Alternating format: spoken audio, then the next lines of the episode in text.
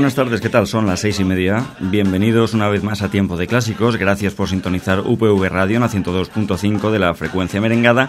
Nos quedan dos horitas por delante para escuchar música clásica.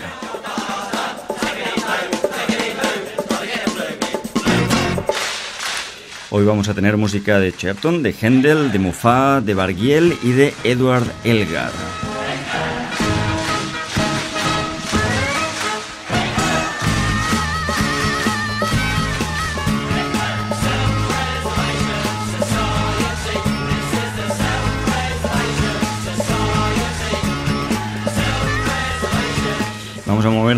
Siglo XVI hasta el siglo XX y esperemos que lo que hemos eh, recopilado de música os interese. Sabéis que tenéis el muro del programa abierto, 24 horas, facebook.com barra tiempo de clásicos y que en ocasiones lo que se oiga en el programa y lo que podáis escuchar en el muro del programa no será exactamente lo mismo, quizás sea complementario. Para eso, si tenéis hígado, si tenéis fuerza interna, si tenéis agallas, podéis escuchar eh, los programas anteriores, los que ya hemos emitido, eh, mediante eso que se llama podcast. En iBox tenemos el podcast de Tiempo de Clásicos, de donde vamos colgando los últimos programas, así como los programas, eh, bueno, los primeros programas de esta última temporada, de esta última etapa que, Tiempo de Clásicos ha tenido aquí en UPV Radio a partir de 2010. Sabéis que es un programa que lleva en marcha desde 1992. No hemos mejorado demasiado desde entonces, también lo podéis comprobar. Pero en la última etapa, como digo, de 2010, vamos guardando esos programitas por ahí. Así que eh, en el podcast podéis escuchar nuestras miserias de hoy, de ayer y de siempre. Vamos a empezar con el primer compositor para ir cubriendo nuestras miserias y nos vamos al 23 de febrero quieto todo el mundo, de 1572. ¿Qué cosa? Se hacen algunos años, el 23 de febrero era algo, coño, hoy es 23 de febrero, y ya nadie se acuerda de, los fachas estos que entraron al Congreso. Quedan otros, pero estos no dan tanto miedo, pero cuidadito. Digo yo que 23 de febrero de 1572 es eh, la fecha de, fallecimiento de Pierre eh, Serton, un compositor francés del Renacimiento. Nació entre 1510 y 1520, no tenemos la cosa demasiado clara. Fue representante de la generación posterior a Josquin y a Mouton e influyó en el desarrollo tardío de la canción francesa, no de la canción francesa estilo, yo que sé, Charles Aznavour, ¿verdad? De la canción francesa renacentista. Lo más probable es que naciera en Melun, pero eh, vivió la mayor parte de su vida en París. Los registros más tempranos mm, de, su vida son de 1527, cuando estaba al servicio del rey.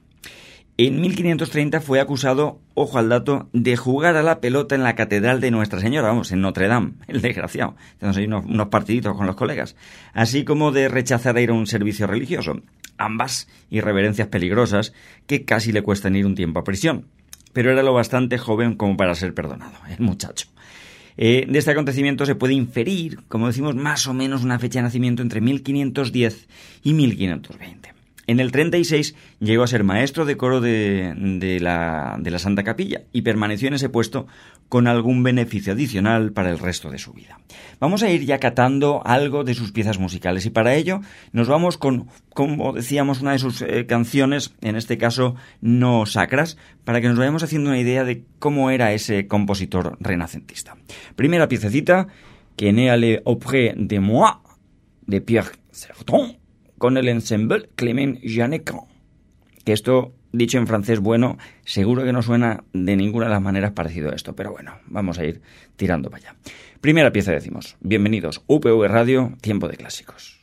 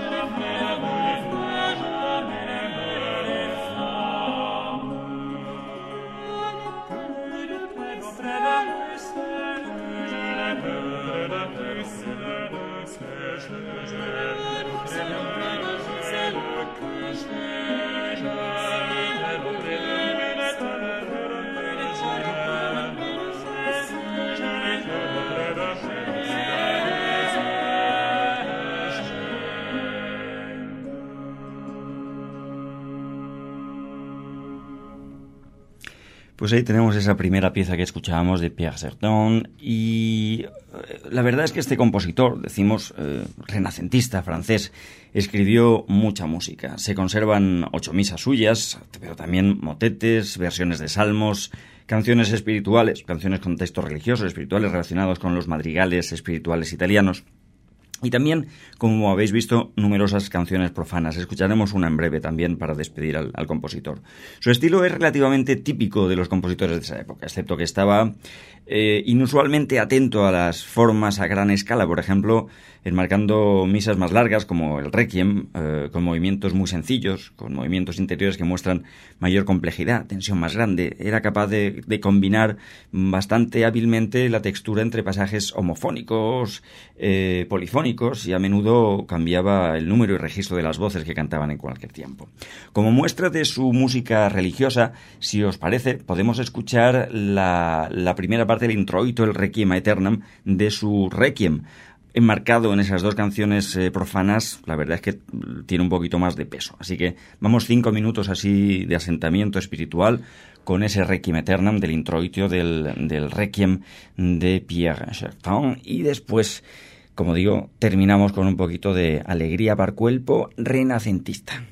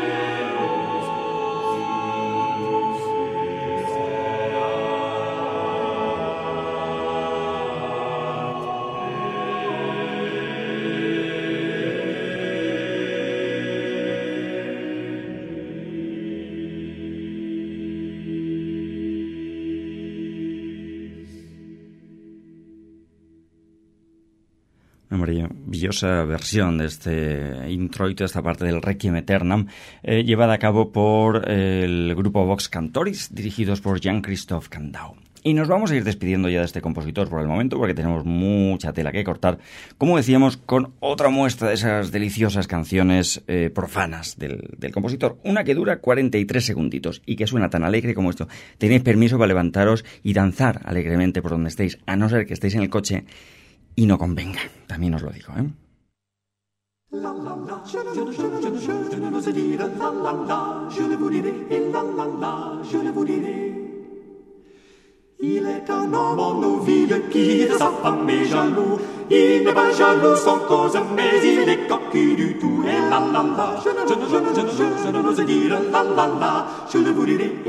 la, je ne vous dirai. Il n'est pas jaloux sans cause, mais il est coquille du tout.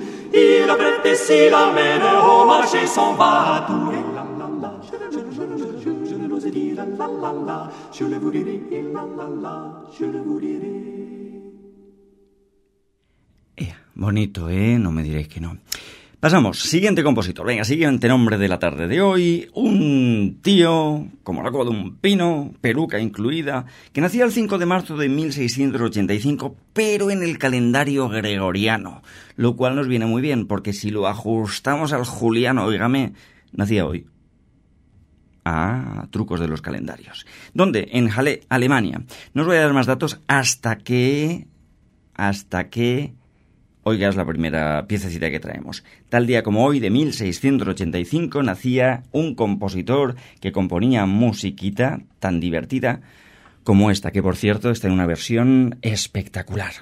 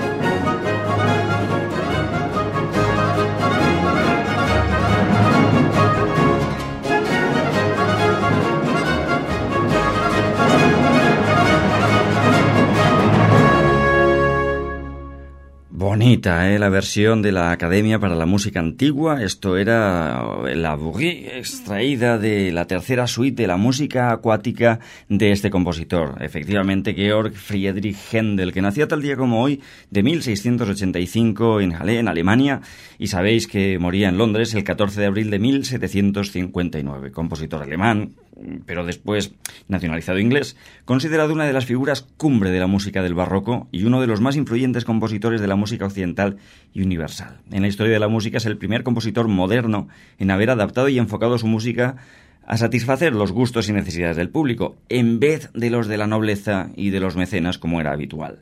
Desde luego, su actividad en Londres, en los, bueno, en el teatro de Londres donde le tocaba, la cosa fue espectacular. Y de hecho, bueno, pues había ahí una, un pique entre el compositor del rey y el compositor del príncipe de Gales. Aquello era la coña marinera.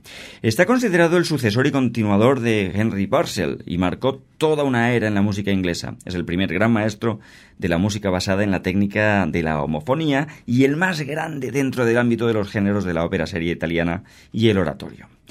Mm, para continuar con esa música acuática, os he hecho una pequeña selección de la primera suite. Eh, si queréis escucharla íntegra en la versión que estamos escuchando de la Academia para la Música Antigua, en una versión de directo, os acercáis al muro del programa y la tendréis completita. Aquí hemos extraído eh, cuatro partes de la primera suite. Eh, la tercera, un alegro, la cuarta, el aria, la octava, otra bouguet, y la novena, la hornpipe. Insisto, esto es una versión en, en, ¿cómo se dice esto? En estudio. Y la que os dejamos en el muro del programa, facebook.com barra tiempo de clásicos, es una versión en directo, de lo mismito. Una auténtica maravilla. Listos con más música acuática. Después volvemos porque tenemos más música de Händel que escuchar y un par de batallitas que contar. Venga, aquí os lo dejamos.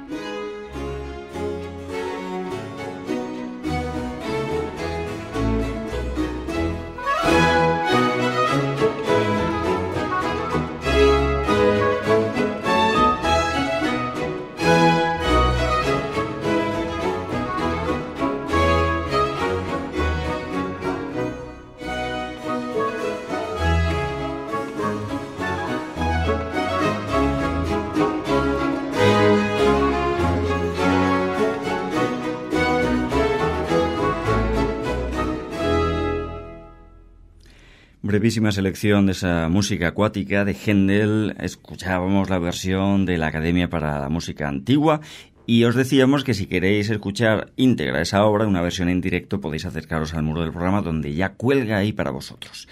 Eh, comentábamos que Händel, bueno, pues eh, causó furor en Londres y estuvo en varios teatros. Por ejemplo, entre 1729 y el 34 estuvo en el King's Theatre, el Teatro del Rey. Estaba en Haymarket, fue fundado en 1705 por el arquitecto y dramaturgo John Van Brunk y rápidamente se convirtió en un teatro de ópera. Entre el 11 y el 39 se estrenaron allí más de 25 óperas de Händel. En el 29 Händel se convirtió en el gerente adjunto. Händel viajó a Italia para contratar nuevos cantantes, compuso siete óperas más, entre las que se encuentran Partenope y Orlando, o con Azalía, el primer oratorio inglés, Débora, Esther, en fin, lo dio todo allí. El problema está en que con el tiempo llegó a tener un poquito de problema porque no podía competir con la ópera de la nobleza, que contrató a músicos como Johann Adolf Haas o Nicola Pórpora y el más famoso, Castrato Farinelli el gran apoyo a esta compañía le venía de, Federico, el príncipe de Gales. Y esto causó conflictos en la familia real. Digamos que el rey estaba con, con Händel y el príncipe de Gales estaba con esa ópera de la nobleza que tenía grandes nombres también. Había como dos grandes bandos. Y si os acordáis un poquito de la movida en aquella época, la verdad es que entre el rey y el príncipe de Gales la cosa no estaba demasiado bien. El príncipe intentó allí hacer algún requiebro para quitar al padre de la corona y ponerse él. No estaba la cosa muy, muy clarita en aquella época. La cuestión está en que en 1734 el Consejo de Inversores Principales esperaba que Händel se retirara del King's Theatre cuando expirara su contrato. Allí, en el King's Theatre, acabó instalándose esa ópera de nobleza, la cual contaba, como decíamos, con el compositor italiano Nicola Pórpora. Por tanto, Händel inmediatamente eh, escampó y buscó otro teatro.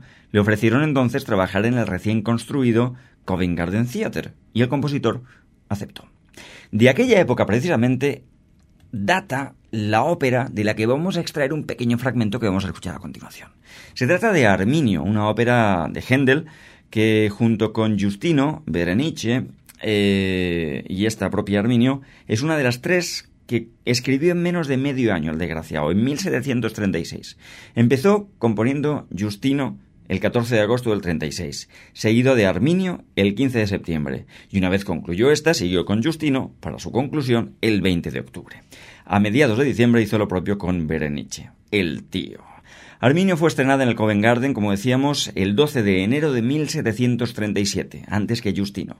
Solo se llevaron a cabo cinco representaciones, la última el 12 de febrero. Después de esa última representación del 12 de febrero de 1737, hubo que esperarse hasta 1935 para una primera representación moderna, que tuvo lugar tal día como hoy, el 23 de febrero, en Leipzig, en una versión en alemán de Max Seifert y Hans Joachim Moser. Bien, pues de esa ópera vamos a extraer la siguiente pieza que vamos a escuchar a continuación. Eh, breve, es cierto, pero bueno, que nos puede, nos puede servir para hacernos una idea de cómo sonaba. Se trata del Si Catro Masorgera. Por cierto, la historieta que se cuenta es un libreto basado en, en, otro mm, del mismo nombre de Antonio Salvi, al que había puesto música Alessandro Scarlatti. Narra la historia del líder germano Arminio que derrotó a los romanos dirigidos por Varo el, 9, el, año 9 antes de Cristo, en la batalla del bosque de Teotoburgo. ¿eh? La cosa iba por ahí. Así que imaginaos que lo que va a sonar está pues por ahí, por Teotoburgo o los alrededores, y que hay pues germanos y romanos pecholatas. Lo normal para ser un bosque en Teotoburgo. Venga, más música de Händel.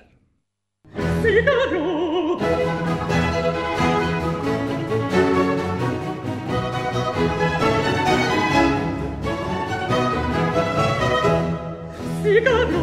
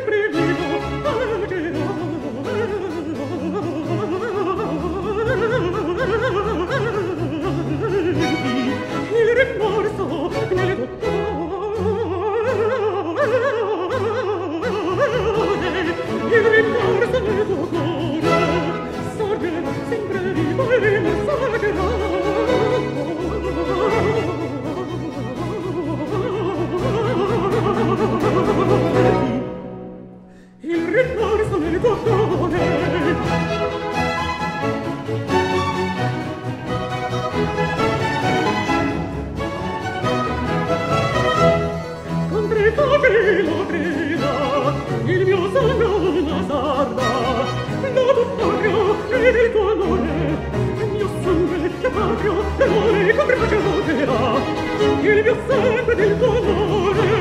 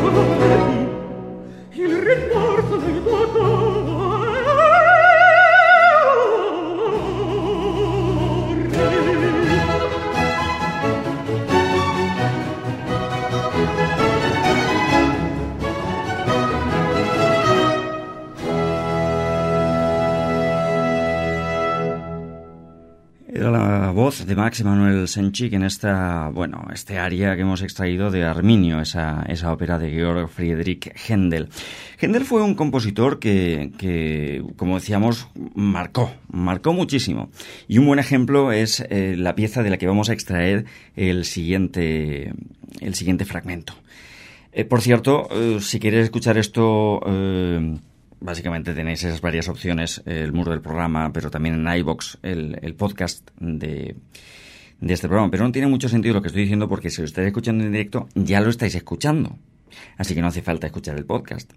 Que estas cosas modernas nos traen un poquito locos, no creáis. Lleva un par de o tres de semana este programa haciendo un podcast y estamos revolucionados. Revolucionados. Es lo más increíble desde que probamos la taza del váter en lugar del orinal. Una cosa increíble. Bien, decíamos que si Händel revolucionó la música a su alrededor, un buen, un buen ejemplo fue la pasión Broques.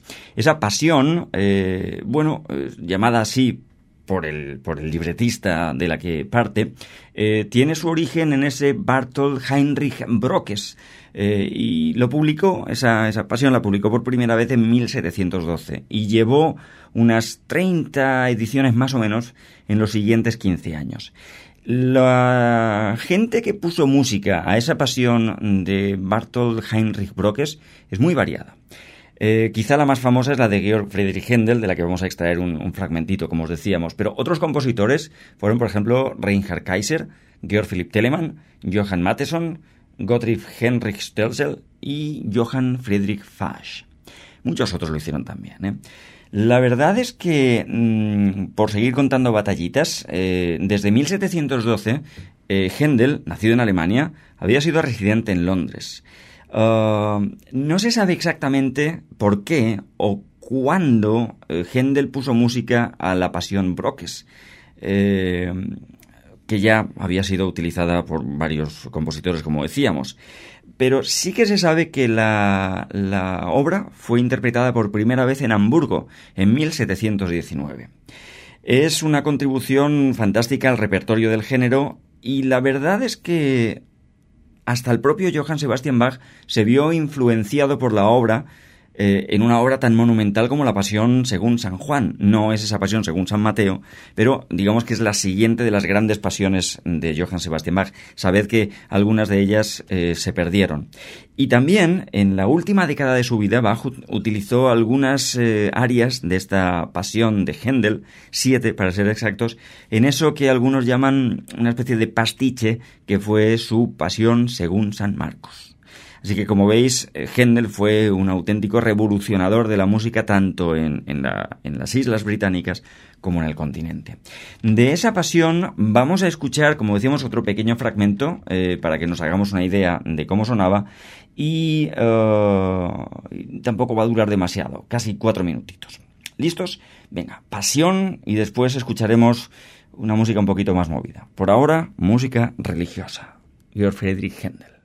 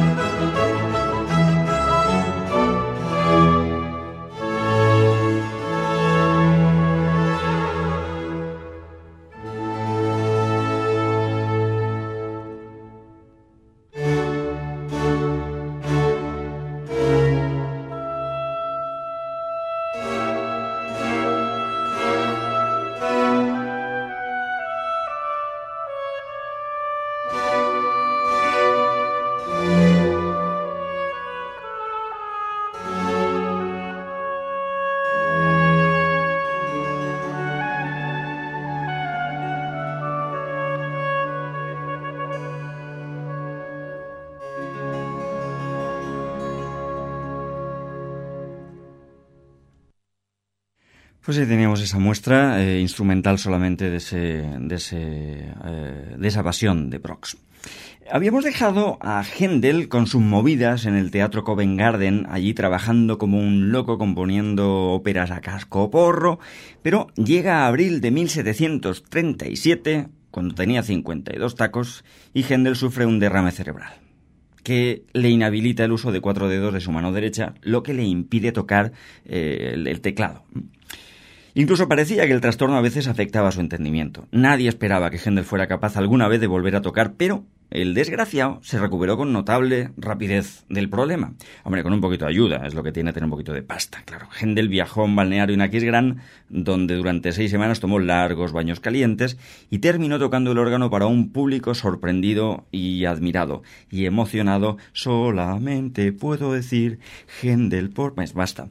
Incluso pudo escribir una de sus óperas más populares, Serse, que incluye la famosa aria Ombra Maifu, que escribió para el castrato Caffarelli, justo un año después de su aflicción. Esta Ombra Maifu sonaba algo parecido a esto.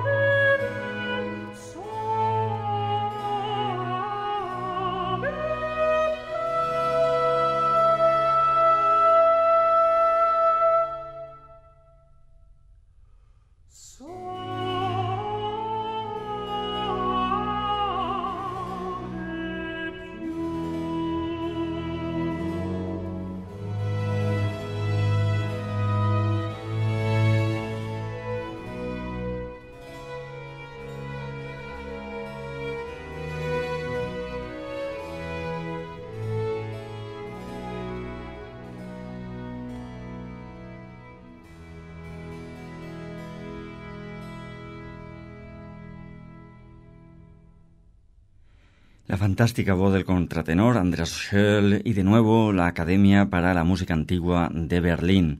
Música de Georg Friedrich Händel, extraída de esa ópera Serse que componía un año después de ese derrame cerebral que sufrió eh, en el 37. Pasaron unos pocos años y en 1741 se representó tres veces su última ópera, de Ida Mía, una coproducción con el conde de Holderness, y Händel renunció a la composición de óperas y se dedicó a la de oratorios, que tenían más, más éxito y daban más pasta. Durante el verano de ese año, de 1741, William Cavendish invitó a Händel a Dublín, capital del Reino de Irlanda, para dar conciertos en beneficio de hospitales locales. Allí tuvo lugar el estreno de uno de sus oratorios más famosos, si no el más famoso, el Mesías, en el New Music Hall en Fishamble Street. Era el 13 de abril de 1742, con un coro de 26 niños y cinco hombres que provenían de los coros de las catedrales de San Patricio y de la Santísima Trinidad. Se pueden sacar muchos fragmentos del Mesías de Händel, desde el famosísimo celebérrimo hasta la náusea Aleluya, hasta este por el que sentimos auténtica devoción. En este pueblo tenemos a Faulkner, a Mastropiero y a esta área extraída del Mesías de Händel. Una auténtica gozada que os traemos en una versión que creo que no había sonado todavía en el, el, en el programa. Nos decimos más, luego os damos más datos. Ay, es que es una maravilla, se me ponen los pelos como escarpias, oiga, de pensarlo. Vamos a escucharlo y ya veréis ya.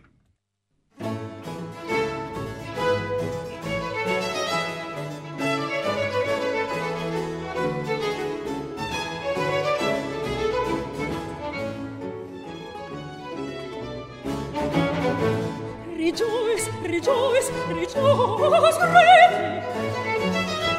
Rejoice greatly, O daughter of Zion. O daughter of Zion, rejoice, rejoice.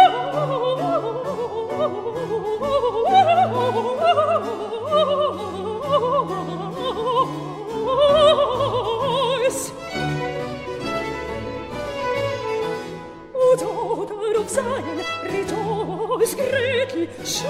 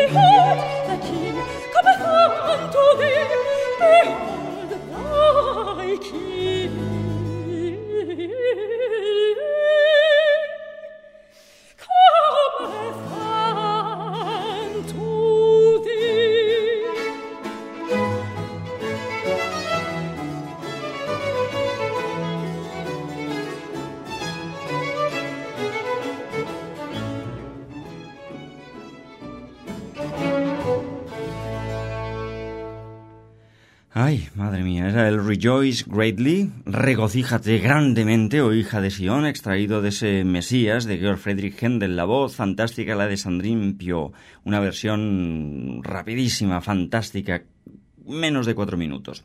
Y nos vamos a ir despidiendo de Händel porque ya hemos casi casi llegado a la mitad del programa, son las 7 y 23 si estáis en el directo, si no, pues a usted a saber qué hora es. Y hasta casi casi media nos vamos a quedar escuchando, bueno, pues eh, otra de las piezas muy, muy, muy famosas de Georg Friedrich Händel. Y es que eh, dentro de su música instrumental hay un capítulo especial dedicado a sus suites que tiene una originalidad, una variedad muy grande en varios aspectos, en referencia a la suite francesa para teclado, siguiendo la norma como el resto de su obra eh, instrumental, desde luego. Adoptó varios patrones Händel y movimientos de diversos géneros en estas suites. Por ejemplo, la sonata de iglesia, como en el caso de la suite número 2, la estructura clásica de la suite, como en el caso de la primera suite, o una combinación de ambos géneros, como en la séptima, y diversos estilos como el concierto en la, en la suite número 4. Precisamente de la suite número 4 vamos a extraer una de las piezas también quizá de las más conocidas de este compositor. Se trata de la Sarabande, que, bueno, yo creo que no necesita mucha más presentación.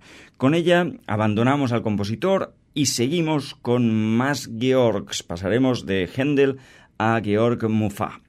Pero por ahora, Sarabande de la cuarta suite de Händel en re menor.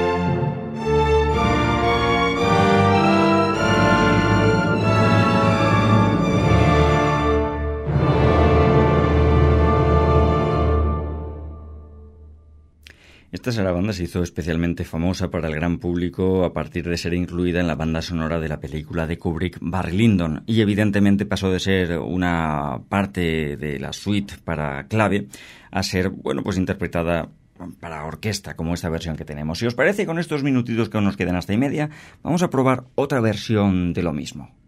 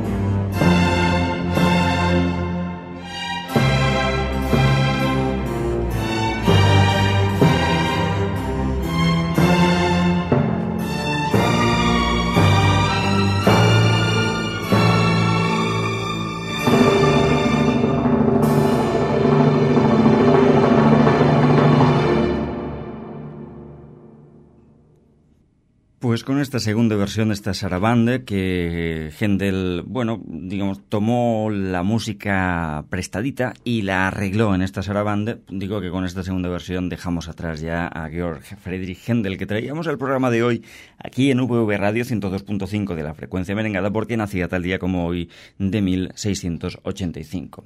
Tenemos que irnos un poquito más adelante, ya en el siglo XVIII, para encontrar el siguiente nombre del día de hoy, exactamente a 1700 Tal día como hoy de ese año, fallecía Georg Muffat, un compositor barroco.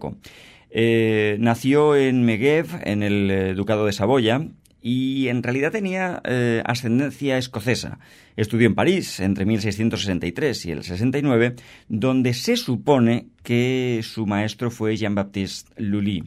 La verdad es que no hay que confundirlo con Gottlieb Muffat, otro compositor también muy exitoso, y a este en particular se le reconoce no solamente por algunas de sus composiciones, sino especialmente por una cantidad de información de cómo tocar algunas de sus piezas.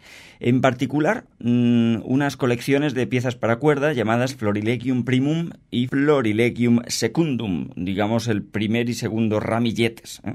que compuso entre 1695 y 1698. La cuestión es que estas obras, al estilo francés, eh, se tenían que interpretar también en algunas regiones de lo que diríamos Alemania, eh, por allí, por Centro Europa. Y el compositor sabía que los músicos alemanes no tenían demasiado claro cómo hacerlo correctamente. Así que llenó sus partituras de indicaciones de cómo enfrentar cada uno de los pasajes para cada uno de los instrumentos.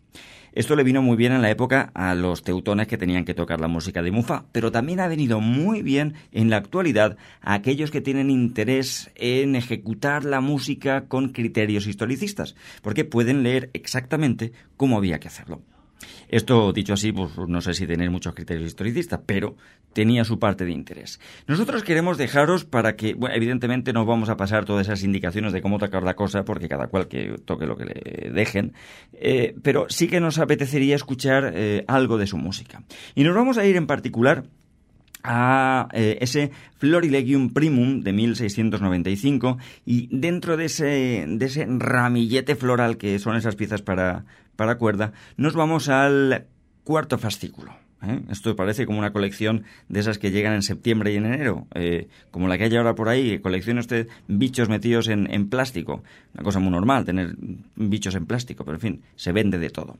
Tengo un amigo, un buen amigo, que es un gran coleccionista de primeros fascículos de todas las colecciones, porque como son el barato, se lo va comprando. Dicho esto, vamos al cuarto fascículo de este Florilegium Primum de 1695 y escuchamos esas, eh, esos siete movimientos, dejadme que compruebe efectivamente siete, la sinfonía, el ballet, la canarie, la giga, la sarabande, la bougie y la chaconne, música de Georg Muffat, y después continuamos con otros compositores. ¿Os parece bien? Esto es tiempo de clásicos, ojo al dato, que tampoco es mucho decir, pero sobre todo esto es UPV Radio, la radio del Politécnico, de la Universidad Politécnica de Valencia, emitiendo desde el 102.5 de la frecuencia merengada. También por internet, un montón de cosas. Las cosas modernas, que esto es una universidad politécnica, coño, si no es moderno esto, ¿qué va a ser? Música de Mufa, fascículo cuarto del coleccionable Florilegium Primum de 1695.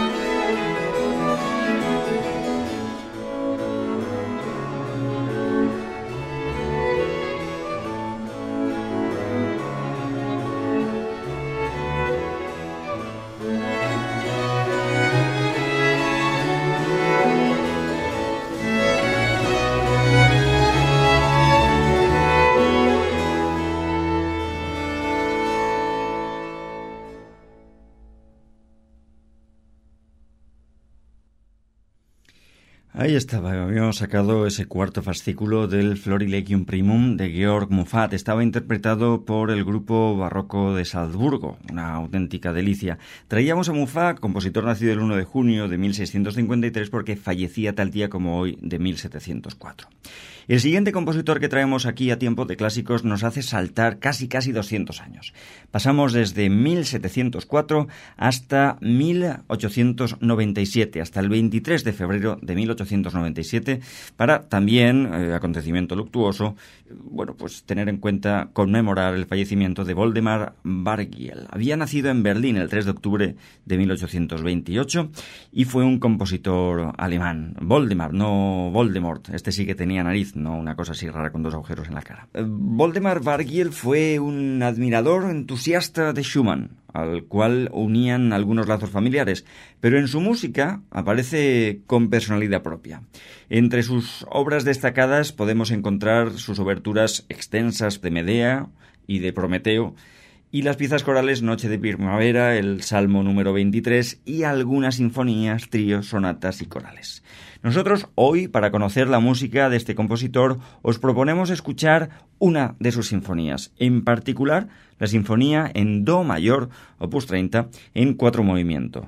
Alegro enérgico, andante con moto, minueto y alegro molto.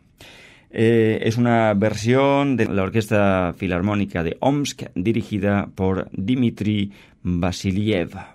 Vamos a ello. Sinfonía en Do mayor de este compositor alemán, Voldemar Vergiel. ¿Conocéis su obra? Pues ahora tenemos oportunidad.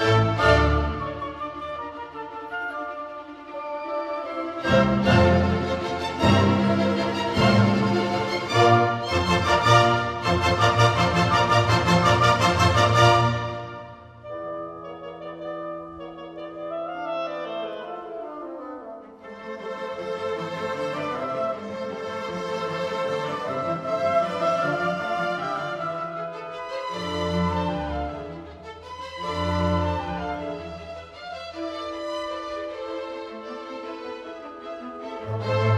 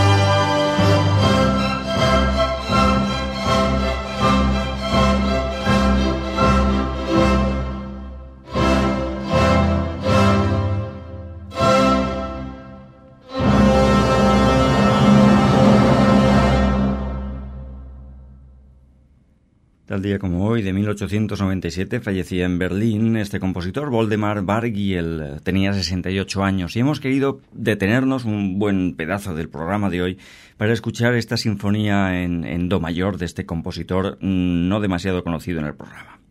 El último, y al que le vamos a dedicar los últimos diez minutitos del programa, el último nombre y el último compositor por el día de hoy, también lo traemos con motivo de la conmemoración de su fallecimiento. Eh, fallecía tal día como hoy de 1934 a los 76 años Edward Elgar. Y es un compositor que a pesar de su inmenso éxito a partir de, del 1900, fue un inadaptado en su propia tierra, algo así como el Mahler inglés. Era un católico en un país eminentemente protestante. Sus primeros años como músico tuvo que pasarlos dando clases particulares mientras trabajaba en diversas cosas. Y tenía 29 años cuando empezó a dar clases de música a una nueva alumna, Caroline Alice Roberts, ocho años mayor que él, e hija de un general, Henry Roberts, y autora de algunas obras de poesía y prosa de ficción. Ambos contrajeron matrimonio tres años después en contra de los deseos de la familia de ella. De hecho, el biógrafo de, Elgar Michael Kennedy afirma que la familia de Alice estaba tan horrorizada con la intención de casarse de su hija con un músico desconocido que trabajaba en una tienda y que además era católico, que la desheredaron. Como regalo de bodas, Elgar dedicó a su esposa una breve pieza llamada Salud d'amour para violín y piano que escuchamos a continuación.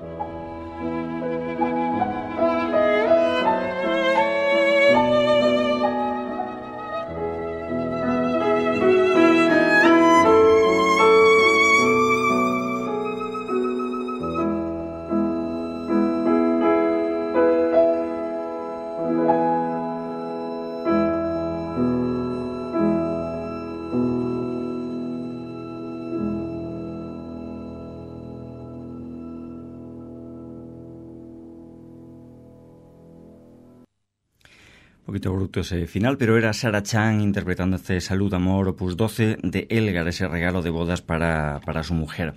Con el tiempo, el nombre del compositor, del nombre de Elgar, fue mucho más conocido que el de la familia de su esposa, pero no fueron tiempos fáciles para el joven compositor.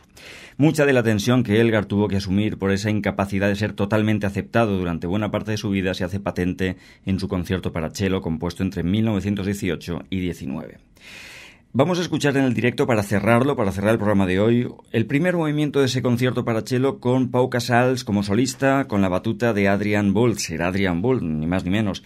Y os vamos a dejar en el muro del programa, en facebook.com barra tiempo de clásicos, la versión que hizo en 1975 Mitislav Rostropovich con la batuta de Gennady Rodesbensky. Con esta música cerramos la paraeta por hoy y os eh, invitamos al próximo programa, próximo martes, de seis y media a ocho y media aquí en UPV Radio 102.5 de la frecuencia merengada o en el muro del programa facebook.com barra tiempo de clásicos o en el podcast allá en iVox también en tiempo de clásicos. Hasta entonces, compartid mucha música y disfrutadla mucho que esto se acaba. Un placer teneros por aquí y nos escuchamos prontito. Adiós, adiós.